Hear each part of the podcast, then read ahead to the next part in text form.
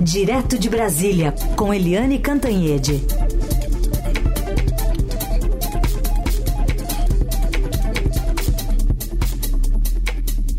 O Eliane, bom dia. Bom dia, Heisen, Carolina, ouvintes. Bom dia, Eliane, bem-vinda.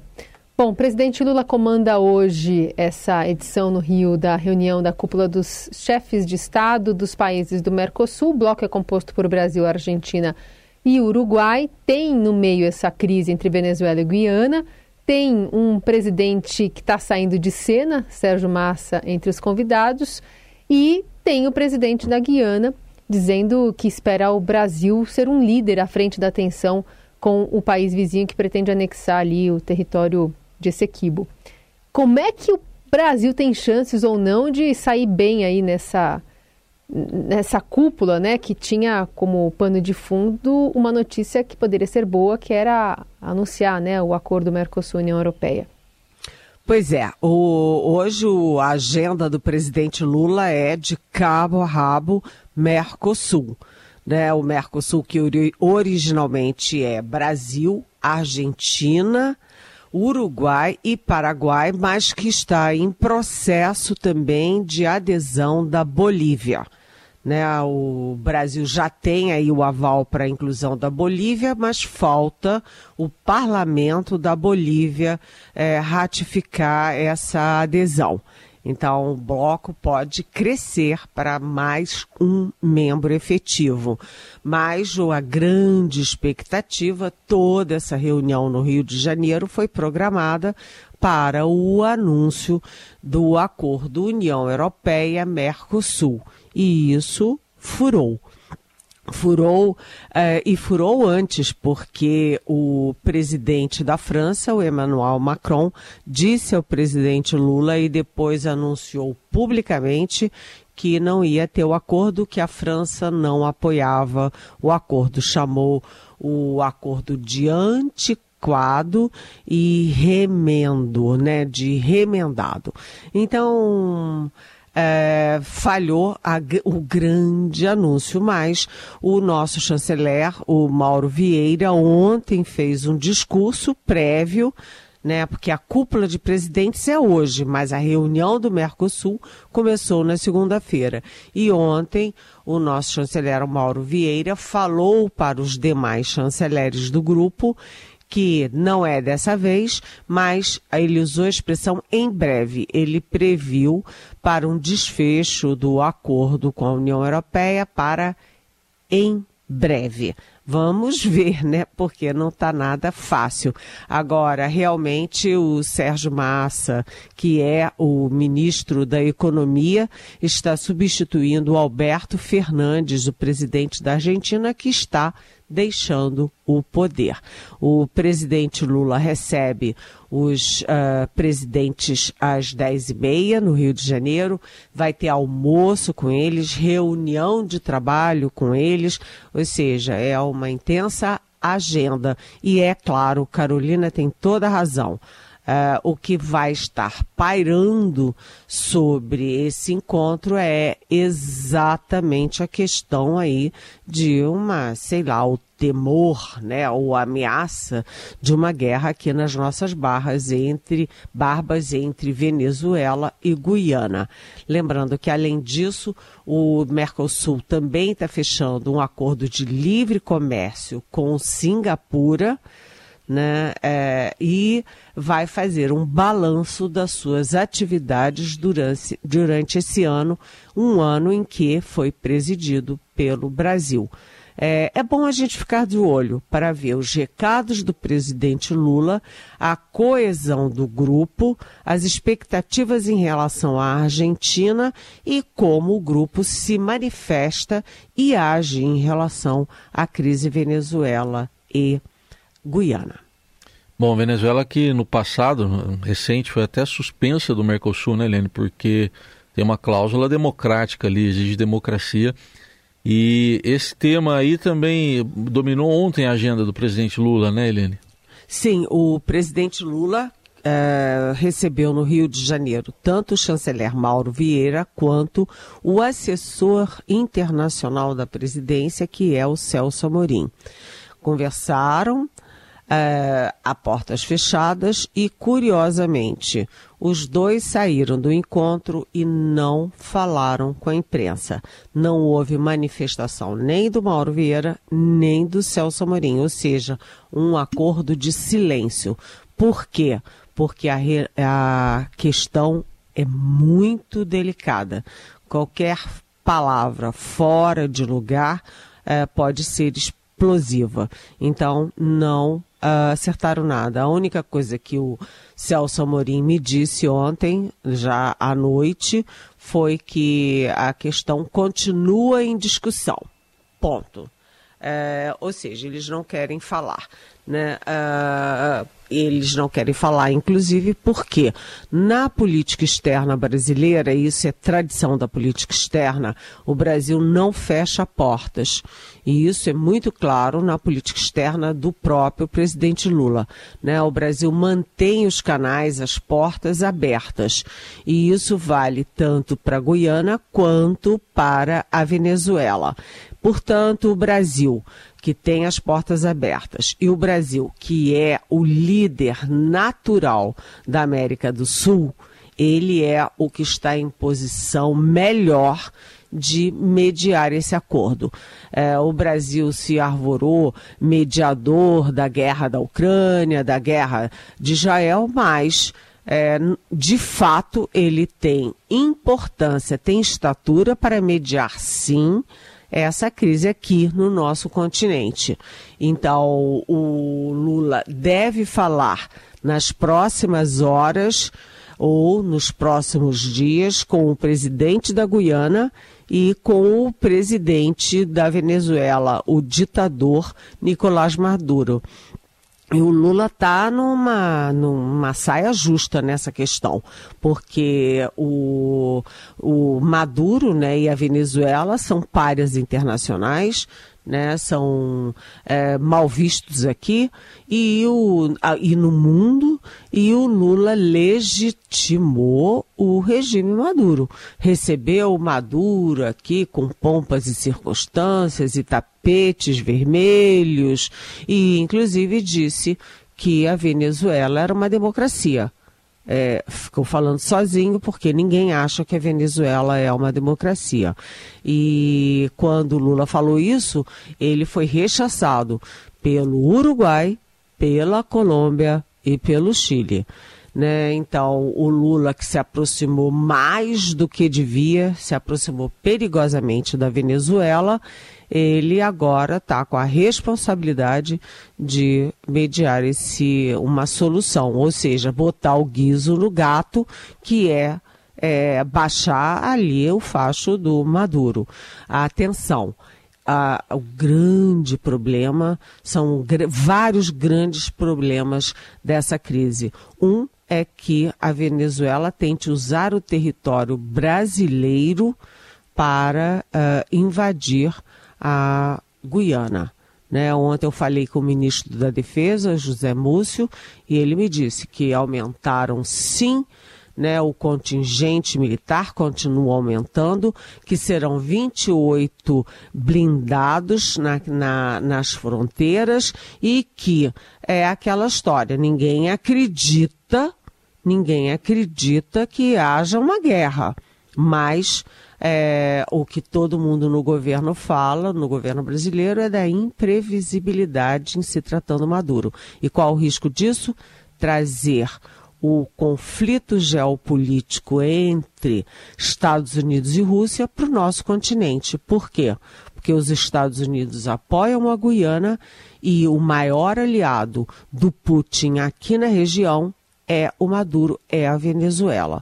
Portanto, é, é muito grave, gente. Falar um pouquinho sobre a aprovação pela Alesp da privatização da Sabesp. Teve tumulto e a gente ouve um trecho. Durante dois dias, se continuar assim, vai acontecer presidente.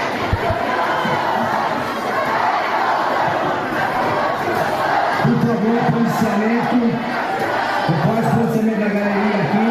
Essa foi uma tentativa de interrupção né, do processo que acabou sendo aprovado. Vitória do governador Tarcísio de Freitas. texto que precisava só de maioria simples, recebeu 62 votos a favor, só um contra, mas os deputados de oposição também abandonaram a sessão logo após o confronto entre a PM, que chegou a usar até spray de pimenta ali entre os manifestantes que estavam na galeria. Eliane, o que que. Bom, a gente sabe que ainda vai precisar passar pela Câmara de Vereadores aqui da capital, né, que representa boa parte do faturamento da companhia. Mas politicamente, o que, que influencia essa vitória da gestão Tarcísio?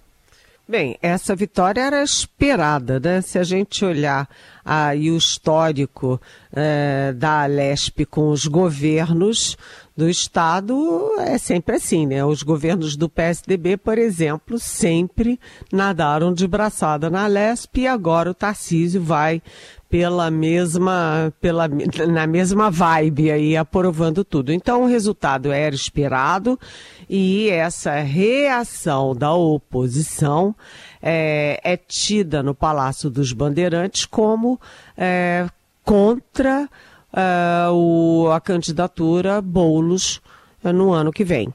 Por quê? Porque na avaliação uh, do Palácio dos Bandeirantes, e aí eu falei com algumas pessoas lá quando estive em São Paulo, a avaliação é a seguinte, que quanto mais tumulto, quanto mais greve, mais há o temor de uh, Boulos, que é da esquerda e de uma esquerda bastante firme como esquerda, de, enfim, de a vitória do Boulos é, congestionar e atrapalhar a ordem que o paulistano e o paulista em geral tanto curtem, tanto é, preservam. Ordem, né? Então, eles acham que esse tipo de imagem, esse tipo de comportamento acaba favorecendo é, o outro lado, que é o lado do governador. É, então, a votação foi 62 votos, uma votação bastante tranquila, bem acima do esperado, é, mas a guerra continua. Por quê? É, porque além da Câmara uh, de Vereadores de, da, da, capital São Paulo, também as outras câmaras das outras cidades também vão ter que se manifestar, né? Porque está no regimento da Sabesp né, que qualquer decisão passa também pelas decisões das, uh, das cidades. A Sabesp é uma empresa muito bem sucedida, é uma empresa que é superavitária, que dá lucro, né, um bom lucro, que atinge e atende o, o estado todo, que é, leva água para a cidade de São Paulo, para os domicílios de São Paulo. Portanto, é uma privatização complexa de explicar. O governo Tarcísio explica que é para uh, aumentar os recursos, que ir para a iniciativa privada significa aumentar os recursos e os investimentos, por exemplo, numa área muito sensível no Brasil, que é saneamento básico. É, essa privatização é toda muito peculiar porque o governo continua participando da companhia, mas deixa de ter é, os votos majoritários. Enfim, é uma vitória do governador Tarcísio. A guerra continua e isso pode ter reflexos na eleição do ano que vem uh, a favor da, da direita, né? lembrando que o Tarcísio apoia o prefeito atual Ricardo Nunes, e uh, do outro lado tem aí o uh, Guilherme Boulos com o apoio da esquerda e do PT. Mas agora tem uma novidade na eleição, que é uma tentativa de centro, que é a Tabata Amaral do PSB tentando colher ali os votos, o espólio eleitoral do PSDB. Então, é uma questão econômica, é, mas é também uma questão muito política, a questão da privatização da Sabesp. Helene, outro assunto que está ainda no noticiário, porque pouco avançou, é a pauta econômica do governo no Congresso, da qual depende até aumento de arrecadação, cumprimento de meta fiscal. E o que, que isso revela sobre o clima entre o presidente Lula e o presidente da Câmara, Arthur Lira? Olha, o clima azedou. Né? É, lembrando que o Arthur Lira tem uma boa relação com o, o, o, ministro da Fazenda, o Fernando Haddad, mas a relação dele com Lula neste momento vai mal. Aliás, o Fernando Haddad hoje vai à residência oficial do presidente do Senado, o Rodrigo Pacheco, discutir a pauta. Cadê a pauta da economia? Né? Ontem, a, a Carolina falou aqui no nosso programa que o Arthur Lira estava lá na COP, em Dubai, e eu disse, ué, não, o Arthur Lira está no Brasil. Fez reunião, inclusive, uh, com os líderes, com os uh, relatores da reforma tributária aqui em Brasília na segunda-feira. Mas a Carolina tinha razão, tem razão. É, eu fui apurar e, na verdade, aconteceu uma coisa curiosa. Né? O, o, por exemplo, o Rodrigo Pacheco foi para a COP na comitiva do Lula né? E o Arthur Lira esperou o Lula sair da COP, sair de Dubai para ir. Então, um veio e o outro foi. E o Arthur Lira, inclusive, ontem discursou na COP. E por que há um mal-estar? Uh, por alguns motivos. Eu vou citar aqui três. Primeiro, repercutiu muito mal e é uma coisa que o Arthur Lira não admite, não gosta, que bate muito no fígado dele, é o Lula dizer no exterior que não pode botar a pauta é, verde no Congresso porque é a raposa tomando conta do galinheiro. Então, Arthur Lira ficou muito, muito irritado com isso. A segunda questão, as emendas, né? A gente viu que as emendas do governo, é, as emendas dos parlamentares, o governo está dando um jeito, tentando de dar um jeito de segurar na LDO e o Arthur Lira, que é o líder do Centrão, né, além de presidente da Câmara, não aceita.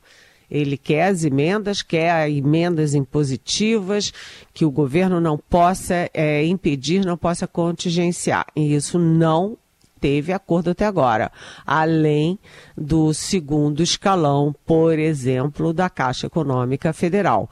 O Centrão continua esperando e o Lula ainda não deu. Bem, o terceiro ponto é a questão da crise ambiental em Maceió porque o presidente da Câmara, o Arthur Lira, é de Maceió, né? É de Alagoas e quem está abrindo a CPI lá no Senado para investigar direitinho como é essa história da Braskem em Maceió é o arqui-inimigo dele, Renan Calheiros, senador Renan Calheiros, que, enfim, é é senador e que está na linha de frente dessa CPI. Ou seja, é, cadê a reforma tributária? Ninguém viu. Cadê a taxação uh, das bets, né, das apostas esportivas? Ninguém viu. É, tá difícil a coisa. Tá difícil a coisa e o ano está chegando no fim. Lembrando que o recesso parlamentar começa dia 22 e hoje é dia 7. Portanto, tem 15 dias aí para Câmara e Senado se moverem. Seguimos acompanhando de perto com a Eliane Cantanhede, também amanhã aqui no Jornal Eldorado. Acho que dá tempo ainda, Eliane, de fazer só uma pergunta que chegou aqui dos nossos ouvintes. O Márcio Santana, que questiona: voltou ao debate público a PEC dos precatórios. Quais as repercussões para a vida econômica do país e qual a origem da expressão pedalada fiscal? Ixi, Márcio, primeiro, é, vamos lá. É, os precatórios, é, só para explicar para o nosso ouvinte, é, são aquelas dívidas do governo com pessoas é, e que os governos, o governo federal principalmente, fica empurrando com a barriga, empurrando, empurrando. As pessoas morrem sem receber seus precatórios. E aí houve um grande acordo para o governo pagar. Só que é, é, um pagamento que tira bilhões de reais, assim, de uma bolada só do governo federal da União, no momento em que o governo fica insistindo em déficit zero, a aumentar a arrecadação, cortar gastos, e isso é um baita de um gastos, gasto. Então, tá uma queda de braço, é, Supremo, é, o pessoal que quer os precatórios, né? As pessoas, é, eu chamaria até de vítimas, né? Que é, são credores é, dos precatórios e o governo federal. Isso está muito embolado, sem solução. E o que, que é pedalada fiscal? Pedalada fiscal são jeitinhos que os governos dão para fingir que as contas estão em dia. Então, no caso da Dilma Rousseff, por exemplo, essa foi a desculpa, é, vamos dizer assim, o motivo técnico para o impeachment da Dilma. É, a Dilma não repassava as verbas da União para os programas sociais, por exemplo, da Caixa Econômica, do Banco do Brasil, e com isso aquele dinheiro que devia estar na caixa, no caixa do Banco do Brasil e da Caixa estava na caixa do Tesouro. Então, maquiava a realidade. Pedalada fiscal significa isso. Na verdade, significa fingir que você tem um dinheiro que não tem, que devia estar em outro lugar. É exatamente a questão dos precatórios. Esse dinheiro não é mais do governo, é um dinheiro devido a quem de direito e o governo está prendendo. Muito bem, você também envia sua dúvida para cá com a hashtag Pergunte para Eliane, por exemplo, nas redes sociais. Eli, obrigada por hoje. Até amanhã. Até amanhã. Beijão.